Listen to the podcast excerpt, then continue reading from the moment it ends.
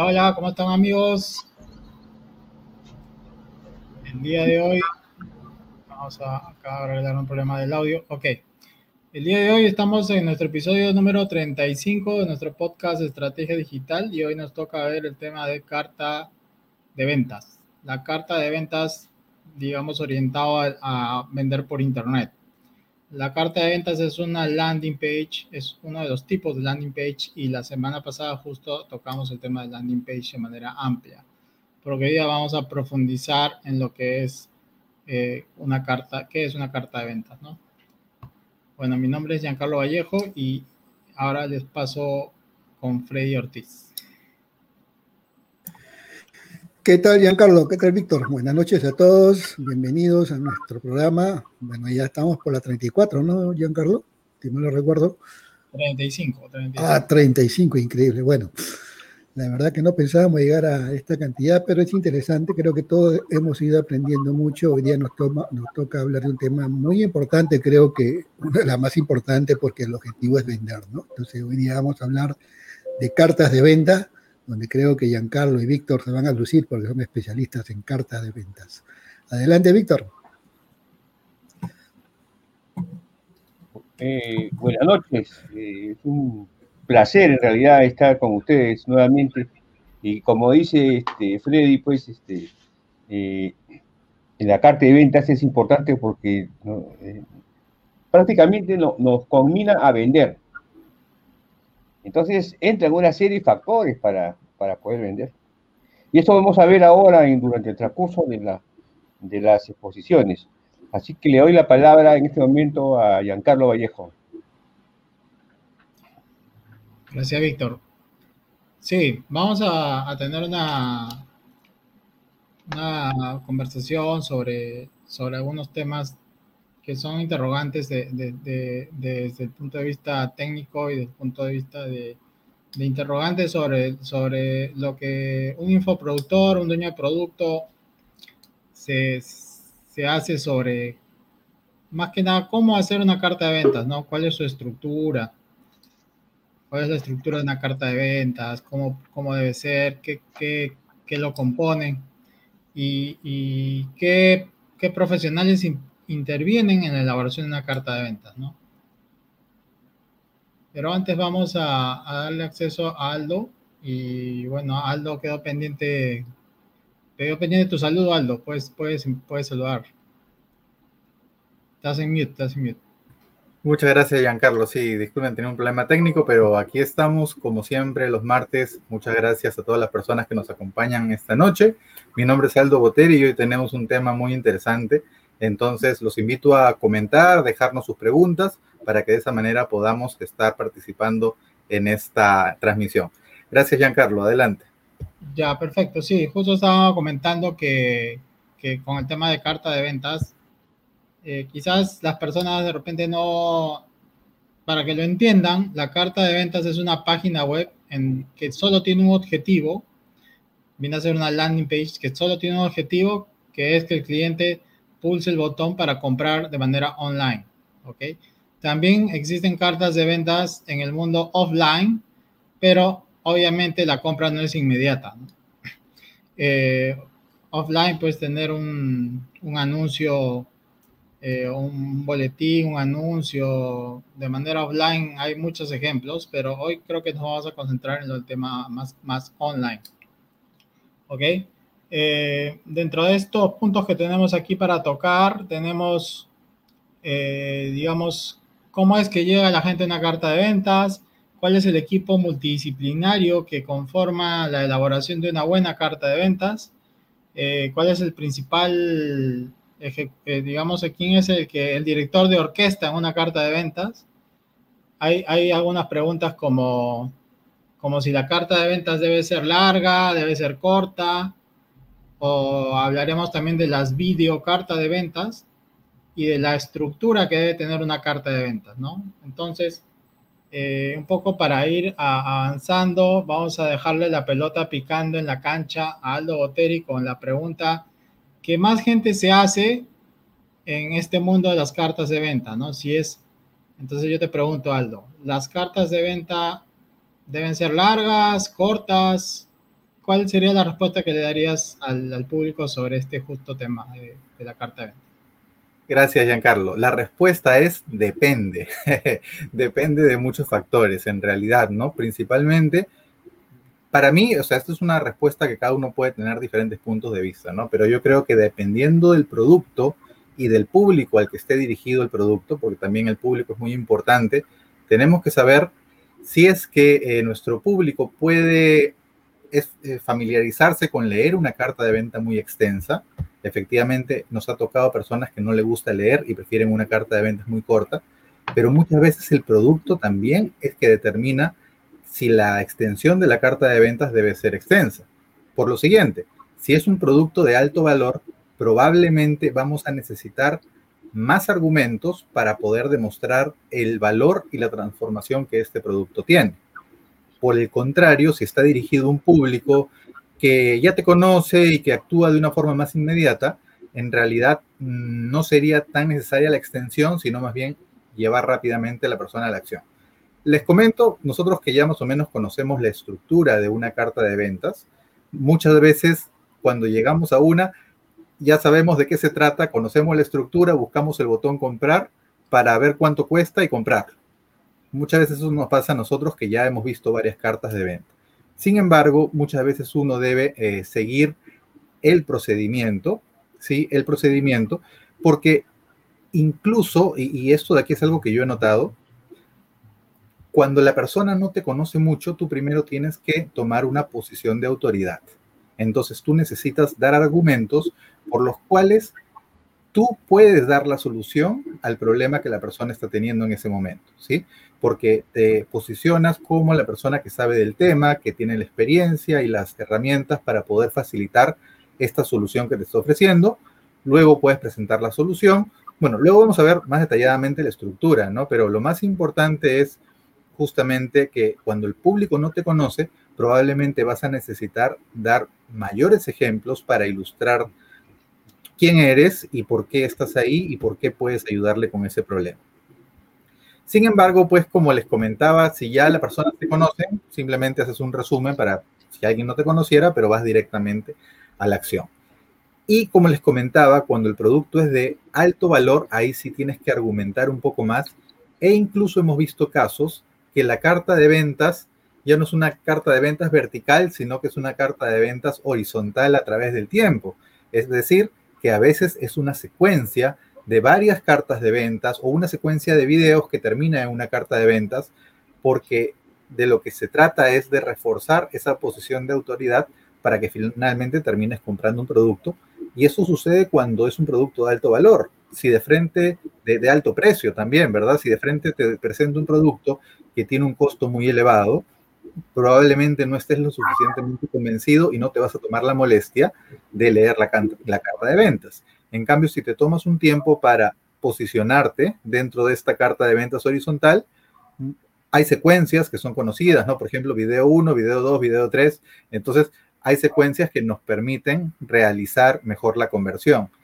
Sin embargo, yendo estrictamente al punto de la carta de ventas, como les comentaba, depende. Yo en lo personal, y esto de aquí es una, una, opinión muy personal, yo soy de la generación a la que no le gusta leer mucho, ¿sí? Yo soy de la generación a la, a la que no le gusta leer cosas muy extensas. Es más, cuando yo tengo una carta de ventas, pero que tiene una videocarta de ventas ahí incrustada, es decir, la persona me narra todo lo que hay en la carta de ventas, para mí es más fácil, sí, es más fácil de entenderlo y de digerirlo, porque yo escucho un momento de qué se trata, veo la información y tomo acción.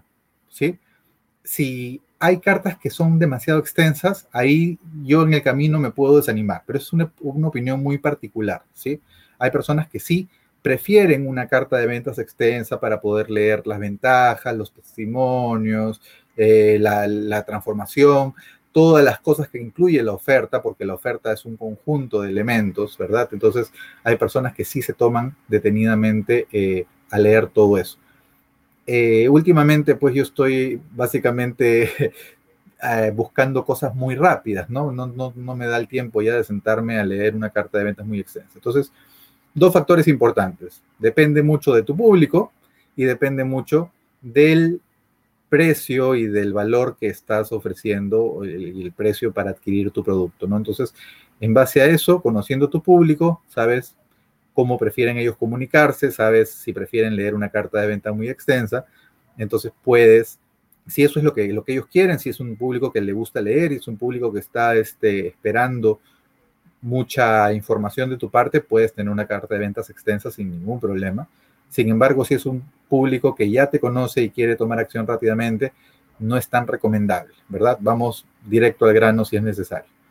Quiero aprovechar la oportunidad para saludar a Daniel, que nos saluda desde Colombia. Muchos saludos por allá. Tenemos varios amigos por ahí por Colombia. Muchos saludos también para Artur Ramos, que nos está saludando ahí.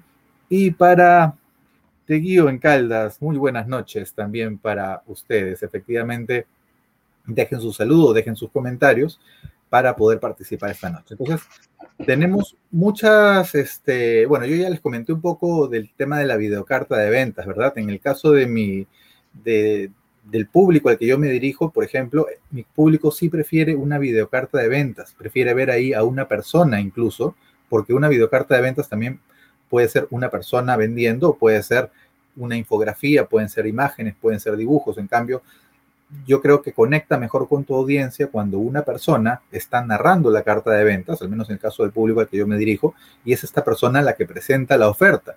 Porque recuerden siempre que las personas compran a personas. Entonces, si tienes una persona a la cual puedes ver y esta persona te explica en qué consiste la oferta, y si es esta la persona que es la que ha hecho el producto, entonces de alguna manera te da la oportunidad de conocer a esta persona y generar esa relación de confianza.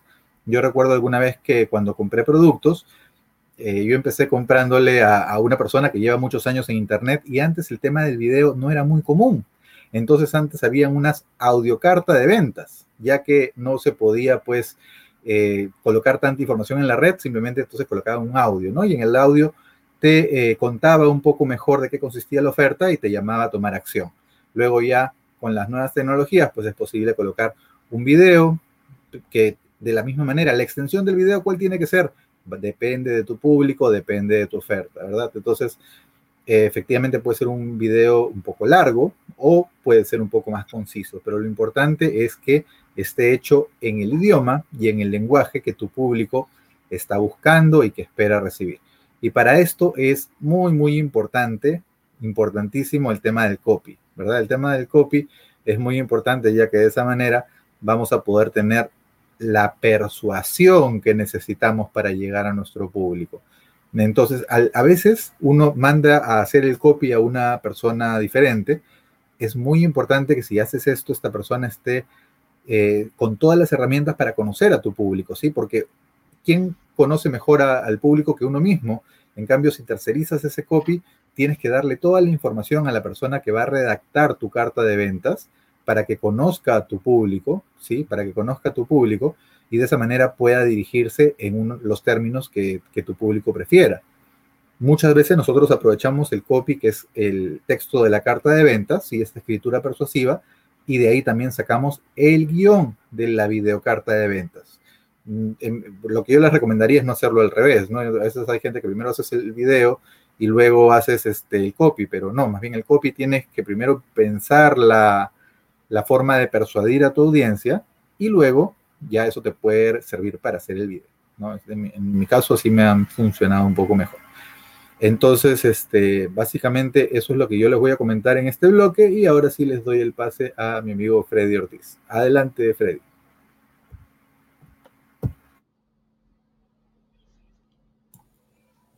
Gracias, Aldo.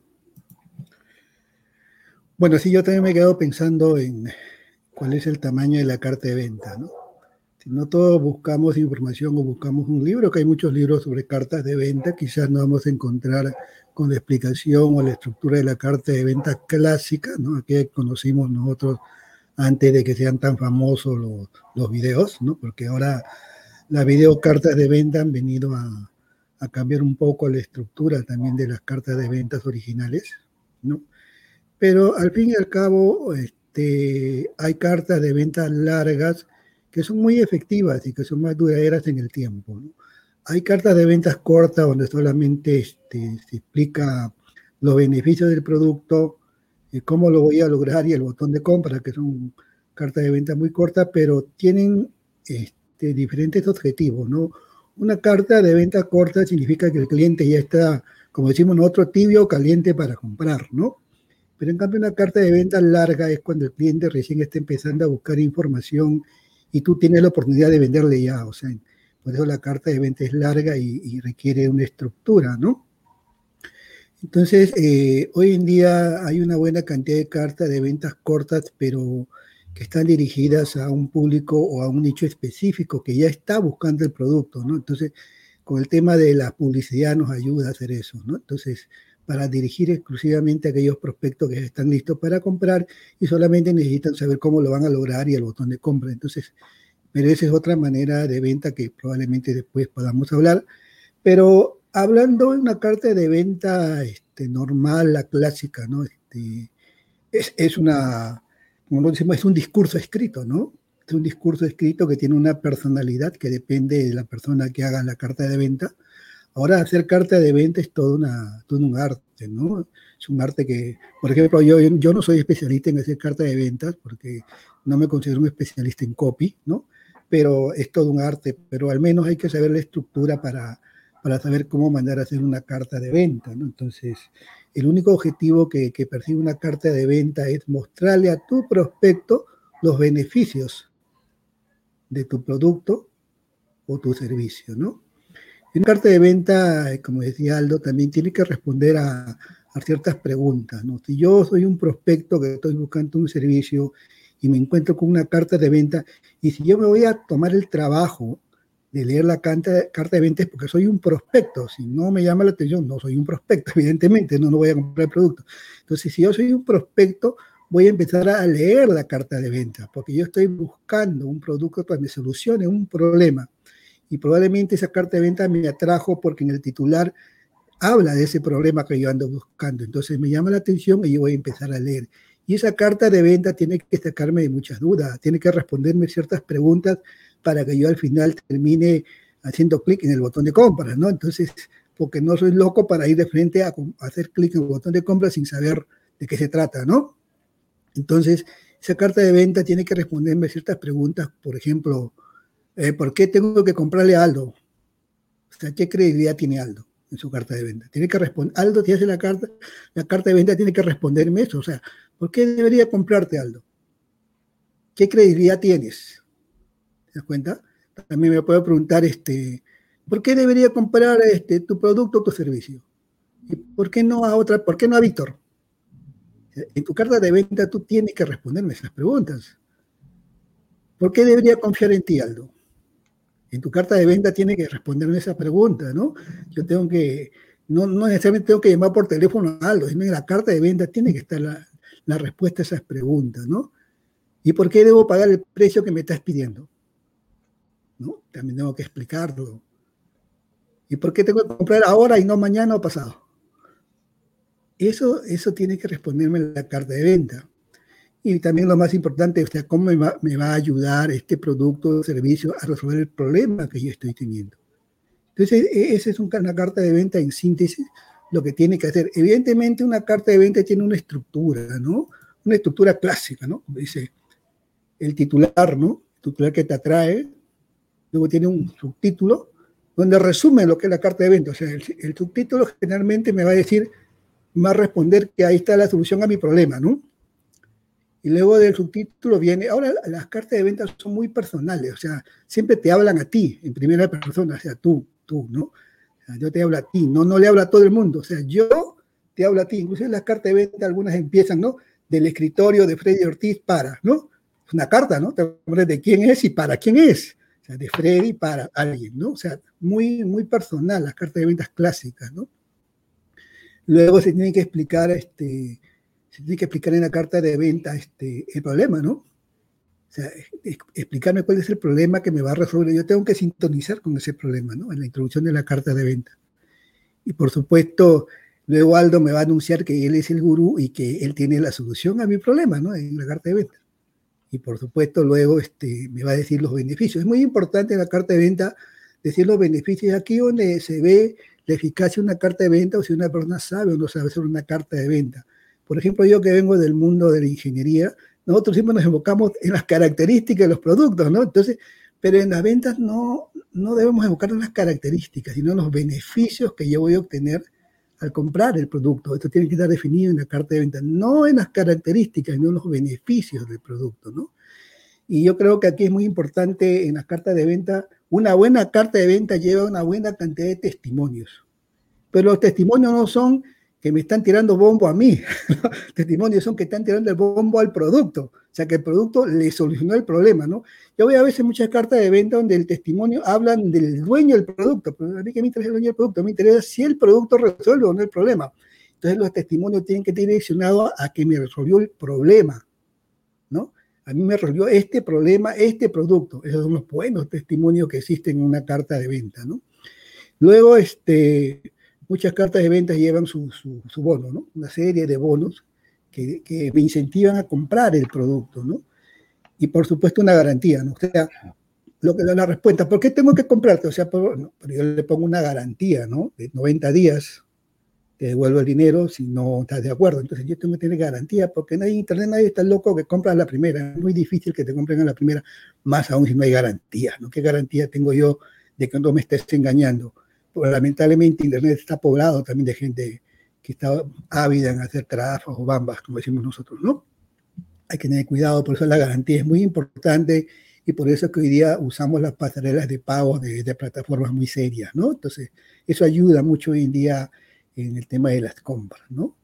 Y por supuesto viene todo un tema de persuasión para que la persona haga clic en comprar ahora y no mañana. También hay una serie de persuasiones, ¿no?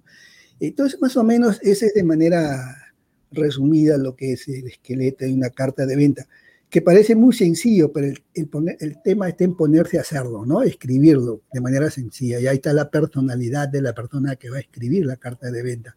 Por eso hay personas muy famosas que hacen carta de venta y que te cobran una buena cantidad de dólares para hacerte una carta de venta. A pesar que tú sabes cómo es la estructura, o sea, que, que vaya a hacer tu carta de venta, pero el tema del manejo del idioma, de la sencillez y la personalidad, a veces este, son temas que ciertas personas la tienen y otros no, entonces hay que reconocer esas cosas. ¿no? Entonces, más o menos, eso es lo que yo entiendo una carta de venta y bueno, por ahora lo dejo ahí en mi primera ronda y bueno, adelante Víctor. Bueno, la verdad es que este, es sumamente interesante este, este, este, este podcast, es yo creo que bastante importante. Eh, Giancarlo Vallejo ha hecho un, un, artículo sobre, sobre la estructura de, de la carta de ventas, ¿no?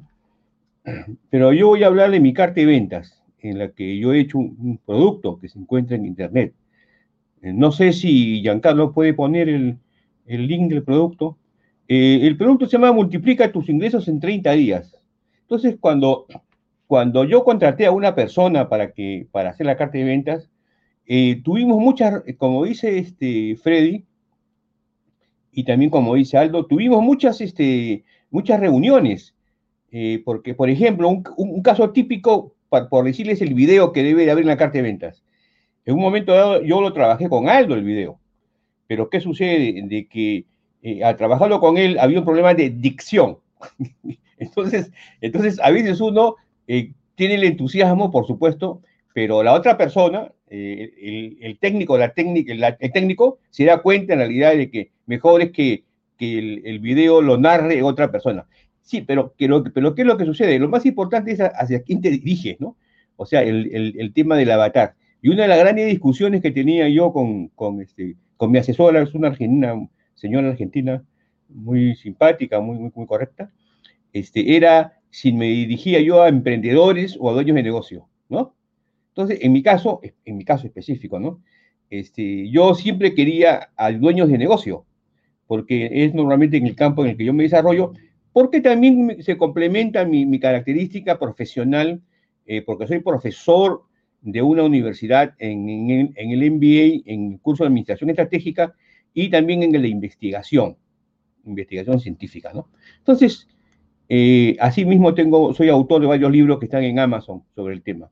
Entonces, cuando conversaba con ellos sobre, sobre el tema de la carta de ventas, verdaderamente era pues este, eh, un, poco difícil era, vamos a decir, la, posibilidad de, de, poder este, eh, conseguir eh, un, acuerdo, ¿no? Tuvimos, tuvimos muchas, muchas, muchas interpretaciones. Entonces, efectivamente, la carta de ventas tiene varias características. La importancia del título, por ejemplo, y el subtítulo, ¿no? Hay un, hay un señor, Álvaro Mendoza, que yo me acuerdo mucho cuando iba a sus cursos, que él decía, él decía, eh, cuando uno lee algo, siempre hay una pregunta, ¿hay algo, ¿hay algo para mí? ¿No? ¿Hay algo para mí? Y pareciera ser que esa es una, una realidad. Cuando uno lee una carta de ventas, pregunta, ¿hay algo para mí? Claro, cuando uno ya tiene experiencia, ya sabe qué es lo que, es lo que quiere, ¿no? Pero la, importancia de captar la atención, por ejemplo, ¿no?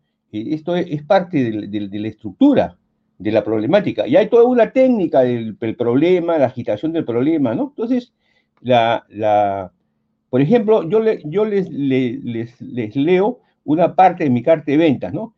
Tu negocio es un sistema, ese, es lo que yo propongo, como una máquina, donde cada parte de él es importante y esencial para alcanzar el éxito. ¿Y por qué, y por qué yo pongo eso? ¿Por qué yo llamo la atención? Porque en, mi, caso la, la, carta de ventas eh, contenía cuatro módulos, que es planeación, organización, dirección y control. Pero prácticamente este, es un evergreen, porque puede, puede ser utilizado para diferentes este, en, industrias o sectores industriales. Pero lo importante, era, lo importante era hacer comprender de que la gestión administrativa eh, este, es, es, es, sistémica. Entonces, para hacer comprender eso y para poder captar la atención, porque lo más importante es captar la atención al, comienzo, es, explicarle de que eh, es, su negocio es un sistema, y que si quiere multiplicar sus ingresos, tiene que manejar el negocio como un sistema. Entonces, también le llamé entrenamiento. O sea, y yo me acuerdo que hablé con, con, este, eh, con, con Freddy Ortiz Magallanes, ¿no?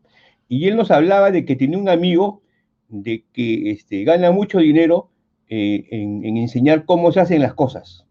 O sea, cómo se hacen las cosas, cómo se hacen los muebles. Cómo se... Entonces, eh, podría ser de que tú en tu carta de ventas también podrías enfocarte en hacer cómo se hacen las cosas, ¿no? Y, ya, haces el curso sobre cómo se hacen las cosas, un mueble o, algo diferente, ¿no? O si das un servicio, ¿cómo hace el servicio, ¿no? Entonces, eh, en mi caso yo lo llamé un entrenamiento. ¿Y por qué entrenamiento? Porque los conceptos están en la gestión administrativa, lo que es planeación, lo que es organización, eh, lo, que, lo que es este, eh, lo que es dirección y lo que es control. Y por ejemplo, en mi caso, el, curso se llama Multiplica tus ingresos. Multiplica tus ingresos se llama, si ustedes ingresan multiplica tus ingresos.com, van a encontrar ahí el, curso. Yo me fijé mucho en, la etapa de control. En la etapa de control es donde más me fijé. No en la de planeamiento y organización y dirección, sino en la etapa de control. Ahora, ¿qué es lo que hice? Yo lo que hice es que, por ejemplo, después que venía la, exposición, ¿no? en un video, eh, venía otro video para que ellos desarrollen un cuadernillo de preguntas. Entonces, por ejemplo, yo acababa el módulo 1, que era planeamiento, y había un video. Bueno, en este momento vamos a, darles instrucciones para que ustedes desarrollen este, este cuadernillo de preguntas. En el módulo 2, igualito, un video para ver. Entonces, eso fue una innovación que hicimos nosotros en el tema de la carta de ventas, ¿no?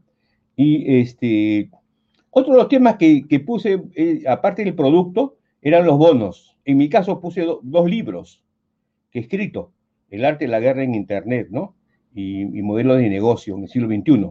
Entonces, en mi caso fueron dos bonos relacionados a dos productos que se encuentran, que se encuentran en Amazon. Pero pueden haber otros otro, otro, otro, otro tipos de bonos, ¿no? Eh, el, precio lo que sí yo no puse descuento, por ejemplo, mejor dicho, se, hizo una apilación, pero sí di un precio final, ¿no? Eh, otro de los temas que, se recomienda en la carta de ventas es el manejo de objeciones. Entonces, eh, eso significa de que uno tiene que, antes de hacer la carta de venta, tiene que conocer las objeciones por las cuales la gente quiere comprar tu producto, ¿no? En mi caso, yo lo hice muy poco, pero sí, ¿por qué? Porque yo, yo quería lanzar mi producto. Yo lo que quería era ver cómo se comporta el producto. Y cómo se comporta el producto con una plataforma que fue Hotmart.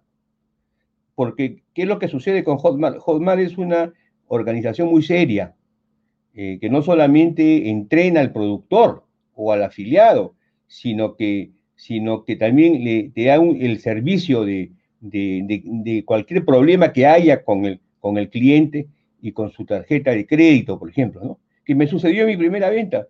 Un amigo mío, a la hora de comprar, tuvo, tuvo cierto problema con su tarjeta de venta, entonces ellos se comunican directamente con él y, bueno, solucionaron el problema. Entonces, también es importante que una carta de ventas es eh, la plataforma que uno use, ¿no? Que tenga experiencia, ¿no? Y, que haya, una garantía. Y bueno, Hotmart tiene una garantía. Hotmart, por ejemplo, me informa, este, Víctor, hemos vendido un producto tuyo, pero vamos a esperar en realidad este, la respuesta del cliente, porque si no, le devolvemos su dinero, ¿no? Entonces, es, vamos a decir, la garantía, Manuel, que con una comisión un poco alta, sí, yo creo que sí con una comisión un poco alta, pero es una experiencia que tiene uno, a menos que tengas tú un sistema donde ya lo, lo has corrido y ya no necesitas en realidad a formar, eso puede ser también, dependiendo cómo se encuentre uno, ¿no? Pero si estamos hablando de una persona que está empezando su negocio, dueño de negocio, sí es conveniente tener una plataforma de este tipo, ¿no? Pueden haber otras, como Clickbank, por ejemplo, ¿no? Y, y uno de los temas que es fundamental es el cierre. Y ese es uno de los temas que es, que es, que es trascendental. Eh, hay, un, hay un señor que se llama Luis Eduardo Barón, una persona, uno, de, de, nuestro maestro que fue. Él tiene, una, característica especial, hace muy bien los cierres, los maneja pero perfecto. O sea, es un buen, es un buen vendedor. Y, el cierre, pues, es, fundamental, porque en realidad lo que hace es un resumen de la oferta, de la oferta irresistible, que le decían algunos gurús, ¿no? Y, y es un llamado a la acción. Y, y efectuar eh, contacto con él, ¿no? Entonces, eh, no hay que olvidar, y esto es importantísimo, que cuando uno hace una venta, debe tratar de establecer eh, contacto con, con, con, la persona. Me decía Giancarlo que si la persona que me compró el producto había dejado su teléfono, bueno, no dejó su teléfono, pero sí su correo, entonces vamos a establecer una, una comunicación con él. Entonces, eh, cada cliente, lo que pasa es que si tú tienes pues 100, 200, 300 clientes, es bastante difícil, ¿no? Tendría que contratar un, o, poner preguntas frecuentes, por ejemplo, ¿no? Poner preguntas frecuentes que uno normalmente no, las, no las coloca. Entonces, este, eh, de lo contrario, uno tiene que contactarse con, con, el cliente y, y, ver si hay alguna objeción o ampliarle en realidad la, oferta, oferta, ¿no? Eh, en mi caso, el siguiente paso es el de hacer un coaching a, a, la persona, ¿no? Pero el primer paso es en realidad la venta del producto. Entonces, también hay que, hay que entender si el producto que tú estás vendiendo en la carta de ventas es parte de un proceso, ¿no? De un proceso de crecimiento. Normalmente hay un proceso de crecimiento, ¿no? Pero claro, según las últimas informaciones, no necesariamente tienes que empezar abajo, puedes empezar del medio y, ofrecer, por ejemplo, un tripwire, como el que va a ofrecer este Aldo Botteri. Aldo Botteri, dentro de poco tiempo, nuestro compañero va a ofrecer un tripwire, eh, que es importante en nuestro grupo. Entonces, este, pero no significa que, no podamos nosotros eh, poner otro producto, podemos poner, ¿me entiendes? Entonces, eso también hay que verlo. Eh, y una de las cosas que yo recomiendo, eso sí, es que es que la carta de ventas es multidisciplinaria, definitivamente. O sea, una sola persona tiene, tiene que haber un diseñador, un comunicador, y, uno, y uno debe ver su, su, core business, ¿no? O sea, uno, uno en qué es lo que, en, qué es lo que quiere. No solamente qué es lo que quiere, sino que cómo estructura el, el, producto, ¿no es cierto? Pero la carta de ventas en sí es un, es un, es un copy, pues, es, un, es una técnica de, de, comunicación. Y este, ahora estoy observando bastante en, en, este, estos momentos con, la pandemia de que ya no hay llaneros solitarios. O sea, eh, Sabay, me acuerdo que era Quemo Sabay y, creo que era Toro el otro. Y High Silver era el, caballo de, de, solitario y, tra trabajar solo es muy difícil ahora. Y lo ideal es trabajarlo en equipo, ¿no? Eh, y pareciera ser que esa, esa, esa es, la, la nueva técnica, ¿no? Bueno, eso es todo lo que les puedo decir por ahora y lo dejo con, con Giancarlo. Adelante, Giancarlo. Gracias, Víctor. Sí, has dicho muchas cosas importantes ahí sobre, sobre el tema de las cartas de venta yo voy a, voy a ir un poco a lo, a lo que hablábamos un poco con Aldo antes sobre, sobre la, la, algo que tiene que quedar claro es que la, la, carta de ventas tiene un solo objetivo, que es realizar que, que la persona que entra a la carta de ventas compre. ¿Ok? Por lo tanto, no deben existir distractores. ¿A qué me refiero? Todo lo que tiene que estar ahí en la carta de ventas tiene que ser eh, texto persuasivo y, o cualquier elemento que, que ayude a la decisión. Entonces no pueden haber menús que te lleven a tu blog o menús que te lleven a tu canal de YouTube o incluso no, no, no se recomienda mucho insertar insertar videos de YouTube porque el video de YouTube tiene fuga, ¿no? Porque cuando acaba el video de YouTube, YouTube te ofrece ver otros videos, entonces eso puede hacer que tu prospecto se vaya a otro lado. Entonces hay que tener cuidado con que no existan fugas, fugas de la, de la landing, ¿no? Obviamente que hay plataformas de video como hosting de videos que nos ayudan a eso, pero bueno, si de inicio no tienes el hosting, pon el de YouTube, pero, pero trata la manera de ocultarlo o, date cuenta que no existan fugas. Lo otro es que la, una página web dentro del debe ser está dirigido a un perfil, a un cliente ideal, a un avatar o a un buyer person, ¿no? Ahora Víctor, por ejemplo, dijo que su página web, su landing, su carta de ventas, perdón, estaba dirigida a, dueños de negocio o a emprendedores, lo cual pueden ser perfiles diferentes, ¿no? Entonces ahí viene una decisión. ¿Hago una sola página para los dos o hago una, o hago una para cada perfil? Entonces lo ideal puede ser en algunos casos hacer una para cada perfil, ¿no? O de repente él dice, me voy a dirigir a, emprendedores con negocio de restaurante. Bueno, le hago una landing de carta de ventas para ellos, ¿no? Eh, ahora, esto es, esto es así porque, eh, como hay una, una, frase, ¿no? Si le quiero vender a todo el mundo, voy a terminar vendiéndole a nadie, ¿no? Entonces, las landings, de por sí, las cartas de venta tienen una métrica que, lo, que hace su fácil eh, forma de medir su, su éxito o su resultado, ¿no? Que es cuánta gente llega a la, a la carta de ventas cuánta gente llegó visitantes versus cuánta gente termina comprando. ¿no? En el camino hay una fase, ¿no? Llega a la carta de ventas, aprieta el botón de compra y pasa a un proceso de inicio de pago. En el inicio de pago puede haber, puede haber, puede haber abandono de carrito, puede haber que la tarjeta no funcionó, puede haber lo que Víctor mencionó de su amigo que no pudo comprar, una vez que si no hay ningún problema, la persona va a pasar a ser un comprador, ¿no? Entonces mi métrica es,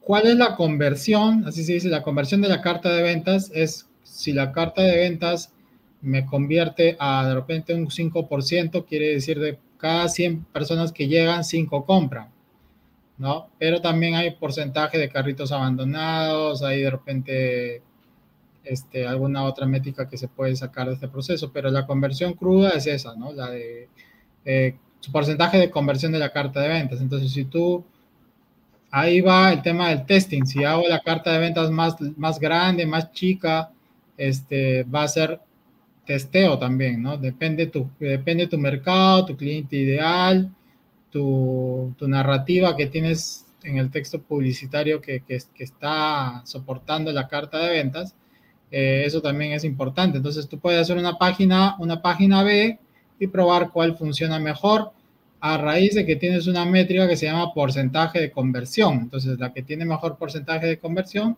vas a ir mejorando. O sea, si tú eres un apasionado de las métricas y de los números, vas a ir por ese lado, ¿no? Hay, hay personas de que no, simplemente la, publican y a ver qué pasa, ¿no? Y si no pasa, pues de repente, en vez de pulir la métrica, de repente dicen, ya mejor voy a hacer otro producto, ¿no? Entonces hay que, hay que, hay que medir, Ahora, ¿cómo llega la gente a la carta de ventas? Ahí también influye si hago la carta de ventas grande, chica, videocarta de ventas. Eh, a las videocartas de ventas, los gringos le llaman BSL, que es este Video Seller Page, o video, sí, BSL, ¿no? Es Video Seller eh, Letter, Sales Letter, Sales Letter, es carta de ventas en inglés. ¿Ok? Entonces, eh, ¿qué pasa si nosotros como infoproductores hacemos un webinar? Quiere decir que hemos pagado tráfico para que la gente vaya a un webinar Y en el webinar, el webinar puede durar 40 minutos, pero son 40 minutos en que nosotros hemos transformado ese cliente potencial en un cliente ideal. Entonces la persona ya viene con cierta data, cierto contexto de lo que nosotros le estamos ofreciendo. Entonces prácticamente la persona va a apretar el botón y puede tener una carta chica. ¿Por qué?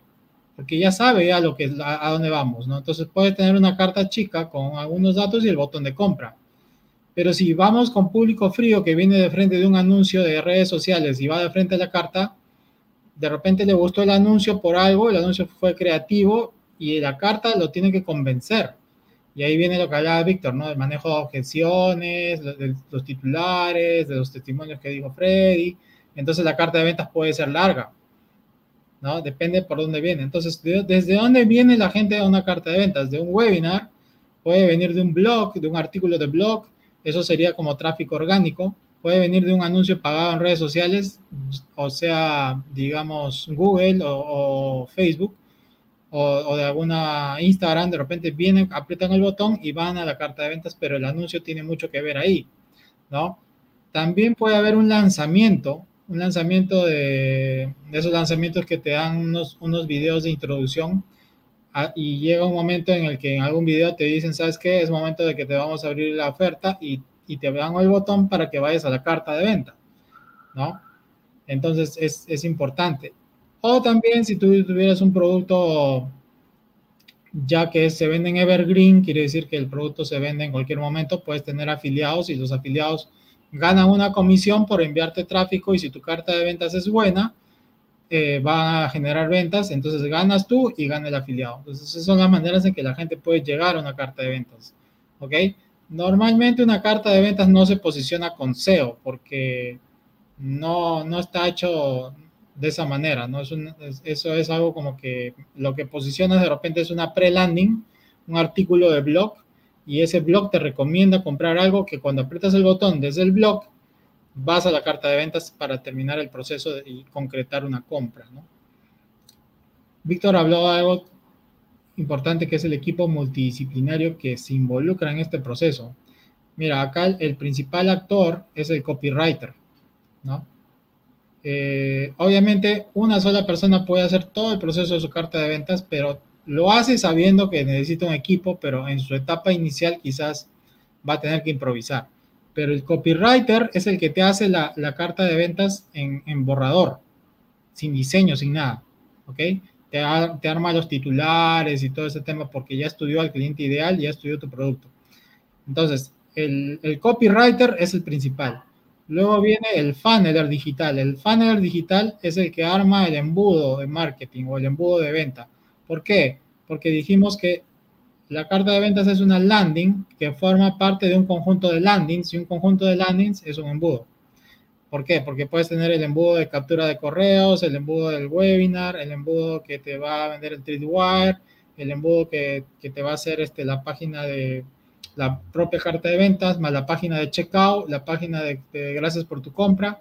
Entonces, todo es un conjunto de, pasos que hacen un embudo, ¿no? Donde también se ve el tráfico frío, el tráfico tibio y el tráfico caliente, ¿no?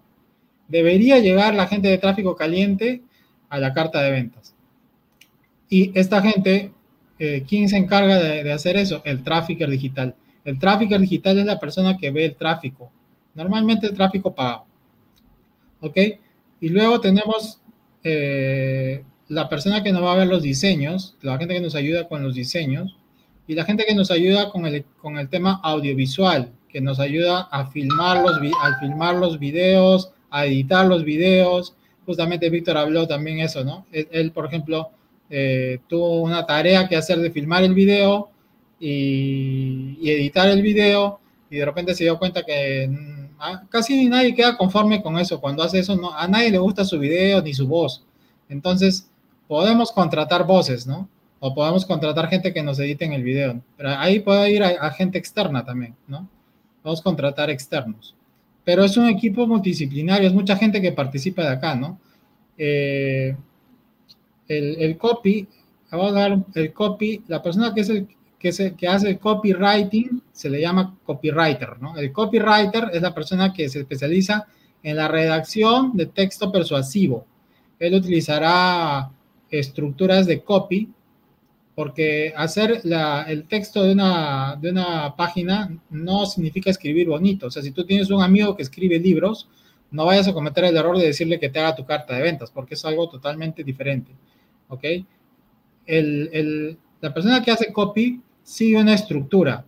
Utiliza PNL, utiliza marketing, utiliza persuasión, utiliza este, gatillos mentales, que hemos hablado de eso antes, y, todo esto y con la práctica se vuelve una mejor persona especializada en copy y si conoce el nicho de mercado mucho mejor, te va a hacer un texto que realmente eh, lleve a la persona a, que tome la acción de comprarte. ¿Por qué? Porque va a remover sus dolores, sus, sus, placeres, sus beneficios, sus miedos, sus problemas, lo que él escucha, lo que él oye, lo que, lo que está sintiendo. Entonces todo eso lo puedes poner en palabras, ¿no? ¿no? Hay, hay partes en la carta de venta en la que tú tienes que decir, imagínate si tú estuvieras con este resultado, descubre tal, o piensa cómo te verías tú con, con no sé, después de realizar esta transformación, porque sabes que hay que evidenciar la transformación, logres hacer ciertas cosas, ¿no? Entonces, eso con palabras eh, es importante expresarlo, pero los copy saben que las personas que llegan a las cartas de venta no leen las cartas de venta. ¿ok?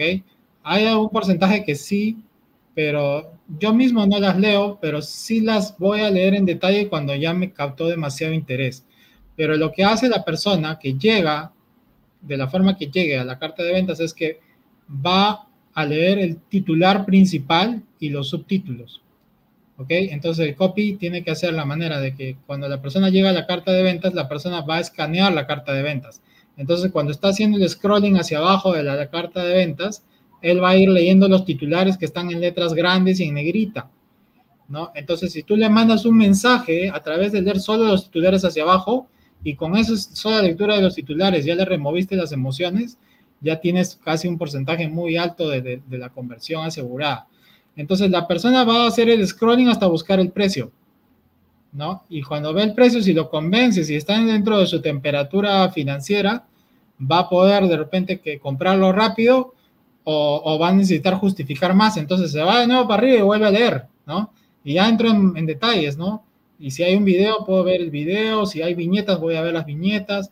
Voy a ver esas frases como la que dio Víctor de su curso del, de que, de, algo del motor, ¿no? Mencionó. Eh, ya son, son frases, gatillos mentales que se usan para que la persona pueda potenciar y obviamente que lo que también dijeron es la garantía, es importante, los testimonios, lo que va a reforzar la prueba social, ¿no? Y tus credenciales también como productor, ¿no? Si has salido en la televisión, si has salido en programas, si reportajes, tienes entrevistas, ahí todo, todos tus credenciales puedes colocarlas. Y en la parte del cierre hay que recapitular la oferta con los bonos hay que colocar las preguntas frecuentes para que la persona no esté llamando a soporte, porque, por ejemplo, ¿no? una pregunta frecuente para un curso online es si los cursos ya están grabados o, me los vamos a tener sesiones en vivo, ¿no? Entonces tú ahí puedes decir, eh, le respondes en una pregunta frecuente. Otra pregunta frecuente puede ser si la entrega del producto es inmediata después de que pago o me lo vas a entregar después.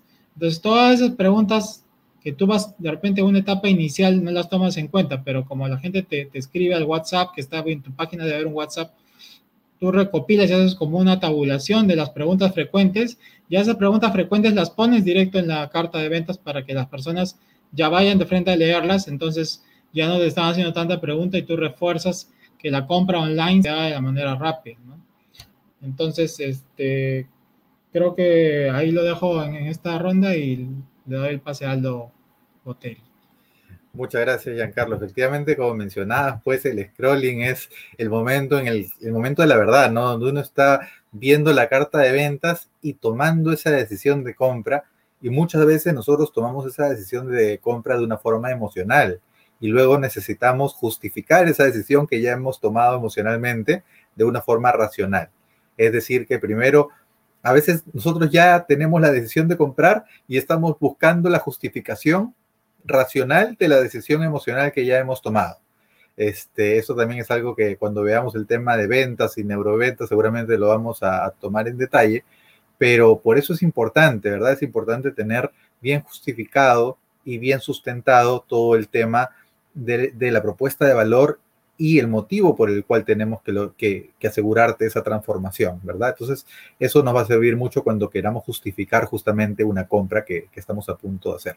Efectivamente, como dice Te Guío en Casa, captar la propuesta de valor. Y lo voy a mencionar en un momento porque eh, vamos a empezar esta, este bloque, quiero empezar diciéndoles que la carta de ventas es un vendedor que trabaja para nosotros las 24 horas del día, ¿verdad? Entonces, el vendedor, el vendedor es como nuestro empleado, es como nuestro empleado que trabaja para nosotros, en este caso la, la, carta de ventas, lo bueno es que no duerme, no descansa, puede estar trabajando para nosotros las 24 horas del día y su único trabajo es vender, ¿verdad? Vender. Entonces, como mencionó Giancarlo, pues tiene que vender sin ningún distractor porque va a hacer que la persona se enfoque directamente en la conversión, ¿no? Lo, o sea, que, que, que logre la conversión que estamos buscando con esa persona.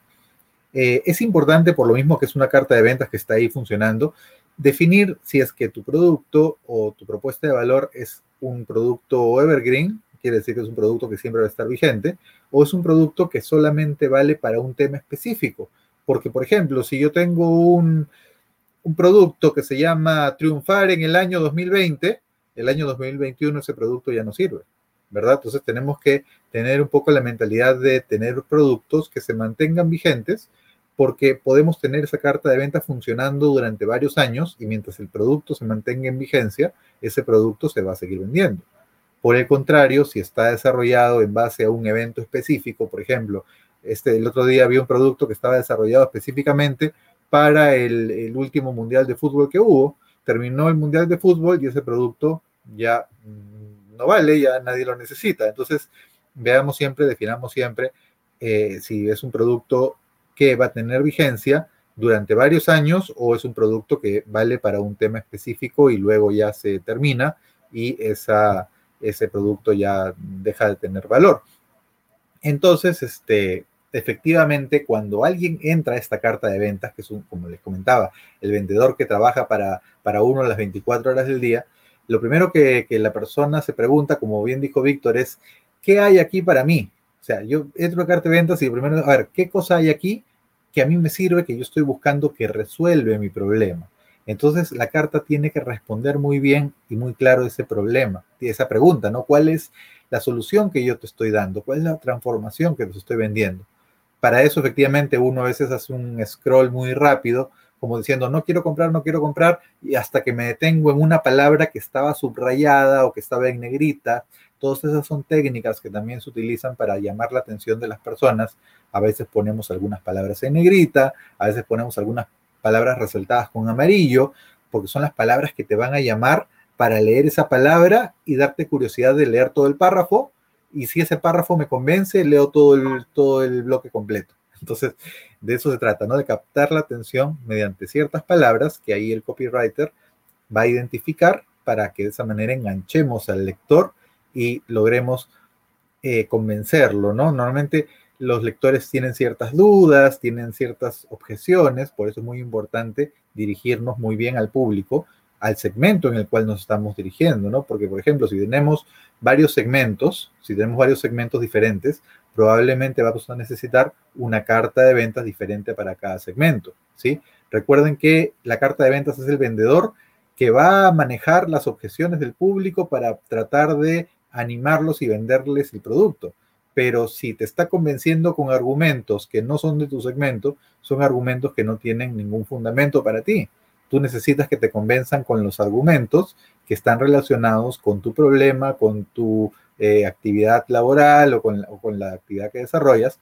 Entonces, los argumentos son diferentes para cada público. Por eso la segmentación es muy importante y la carta de ventas tiene que estar dirigida al segmento al cual nos estamos dirigiendo. Aquí vamos a empezar a ir armando algunas cosas que hemos ido trabajando en episodios anteriores. Por ejemplo, el tema de segmentación lo hemos visto de una forma detallada en el episodio 24. ¿sí? Recuerden que tenemos todos nuestros episodios anteriores en estrategiadigital.biz. Ustedes pueden entrar ahí y ver todos nuestros episodios anteriores. Y uno de ellos es segmentación, el número 24, donde ahí hemos visto la forma de poder dirigir, eh, digamos, clasificar a nuestro público, a nuestro segmento, y a veces dentro del segmento también hay micronichos que nosotros podemos también atacar directamente, ¿no? Entonces, eh, ah, bueno, aprovecho para saludar a S2M Servicios, S2M Servicios, que nos escribe y nos dice qué tipo de cartas recomendarían para servicios. Bueno, muy importante, aprovecho para mandarles un saludo a, a, ustedes que nos están viendo, hace un ratito también nos enviaron un saludo. Y para el tema de servicios, en realidad depende exactamente de lo mismo. Conocer a tu público objetivo, conocer el lenguaje con el que les gusta comunicarse y resaltar mucho la transformación, por lo que en general el servicio es algo que te lleva del punto A al punto B, ¿sí? Genera una transformación. El servicio te va a ayudar a resolver un problema específico y va a lograr que llegues desde el punto A en el que te encuentras ahora al punto B, que es el punto al que quieres llegar. Entonces, eso es lo que tiene que resaltar tu carta de ventas y dependiendo de tu público, ahí viene ya el lenguaje con el que te vas a dirigir, los argumentos que vas a utilizar y también, eh, bueno, eh, de alguna manera las objeciones que tienes que, derribar para lograr la conversión. Entonces, eh, en servicios es, también el tema es muy amplio, ¿no? Yo he trabajado varios años en el tema de servicios y de acuerdo al tipo de servicio es muy amplio, pero por lo general las personas les interesa mucho la transformación y también la garantía, ¿no? ¿Cómo sé si realmente este servicio es para mí? Por eso ahí tiene, tiene que entrar bastante el tema de objeciones y poder darle la garantía y la seguridad de que eso es lo que busca y que si no encuentra ahí esa transformación, pues tiene una garantía de devolución del dinero o de volver a, realizar el servicio hasta que quede satisfecho garantía de satisfacción total. Eso es muy importante en el tema de servicio, ¿no? La, garantía de satisfacción que se le va a ofrecer al, cliente. Bueno, entonces volviendo al, tema, pues cuando realizamos una carta de ventas, la segmentación es muy importante, como le mencionamos en un episodio anterior, y también tener muy clara cuál es nuestra propuesta de valor, ¿verdad? También hemos tenido un episodio completo de la propuesta de valor, el episodio número 30, que nos va a servir para desarrollar un producto digital. Hemos dedicado tres capítulos, creo, tres episodios al desarrollo de productos digitales. Entonces, una vez que tenemos esto, podemos desarrollar una carta de ventas. Ya la estructura la mencionó Giancarlo bastante completa, solamente voy a, recapitular rápidamente, ¿no? Un titular que atraiga la atención, que lo hemos visto en nuestro episodio 19. El copywriting, que lo vimos en el episodio 20, que es básicamente esa escritura progresiva, captar la atención de las personas y responder las preguntas básicas las preguntas básicas, el qué, cómo, cuándo, dónde, que la persona se está preguntando. Tú necesitas que esas personas no te estén llamando, que no te estén inscribiendo. Tú necesitas que tomen acción inmediatamente. Entonces tienes que responder esas cuatro preguntas. ¿Qué, cómo, cuándo, dónde? ¿Qué voy a recibir? ¿Cómo lo voy a recibir? ¿Cuándo lo voy a recibir? ¿Y dónde? Por ejemplo, te voy a enviar un producto digital que cumple estas características. Ese es el qué. ¿Cómo? Lo voy a hacer a través de un enlace, a través de una plataforma, a través de un video, a través de un libro electrónico, ¿verdad? Cuando apenas pagues, inmediatamente vas a recibirlo en tu correo. ¿En dónde? En tu correo electrónico. Y ahí respondiste las preguntas, ¿verdad? Entonces ya la persona sabe qué va a recibir. Va a recibir un libro electrónico a través del email, con un video que te va a explicar esto y vas a lograr esta transformación. Entonces, la, eso, de eso se encarga el copywriter, se encarga justamente de explicar de una forma muy didáctica y persuasiva esas cuatro cosas. ¿Qué vas a recibir? ¿A través de qué medios? ¿Cuándo? Y qué, a través de qué vía de comunicación. Muy bien, entonces este, siempre es importante dentro de esta carta de ventas la apilación de los bonos, ¿verdad? La apilación, o sea, la oferta. La oferta en sí vendría a ser un conjunto de bonos que nosotros le vamos a hacer y la apilación quiere decir que nosotros vamos a darle un valor a cada uno de estos bonos. Por ejemplo, al comprar tu producto, yo te voy a obsequiar este libro electrónico que se vende por 99 dólares, pero tú te lo vas a llevar gratis. Además, vas a asistir a este webinar, que la entrada a este webinar cuesta 197 dólares, pero tú vas a tenerlo gratis.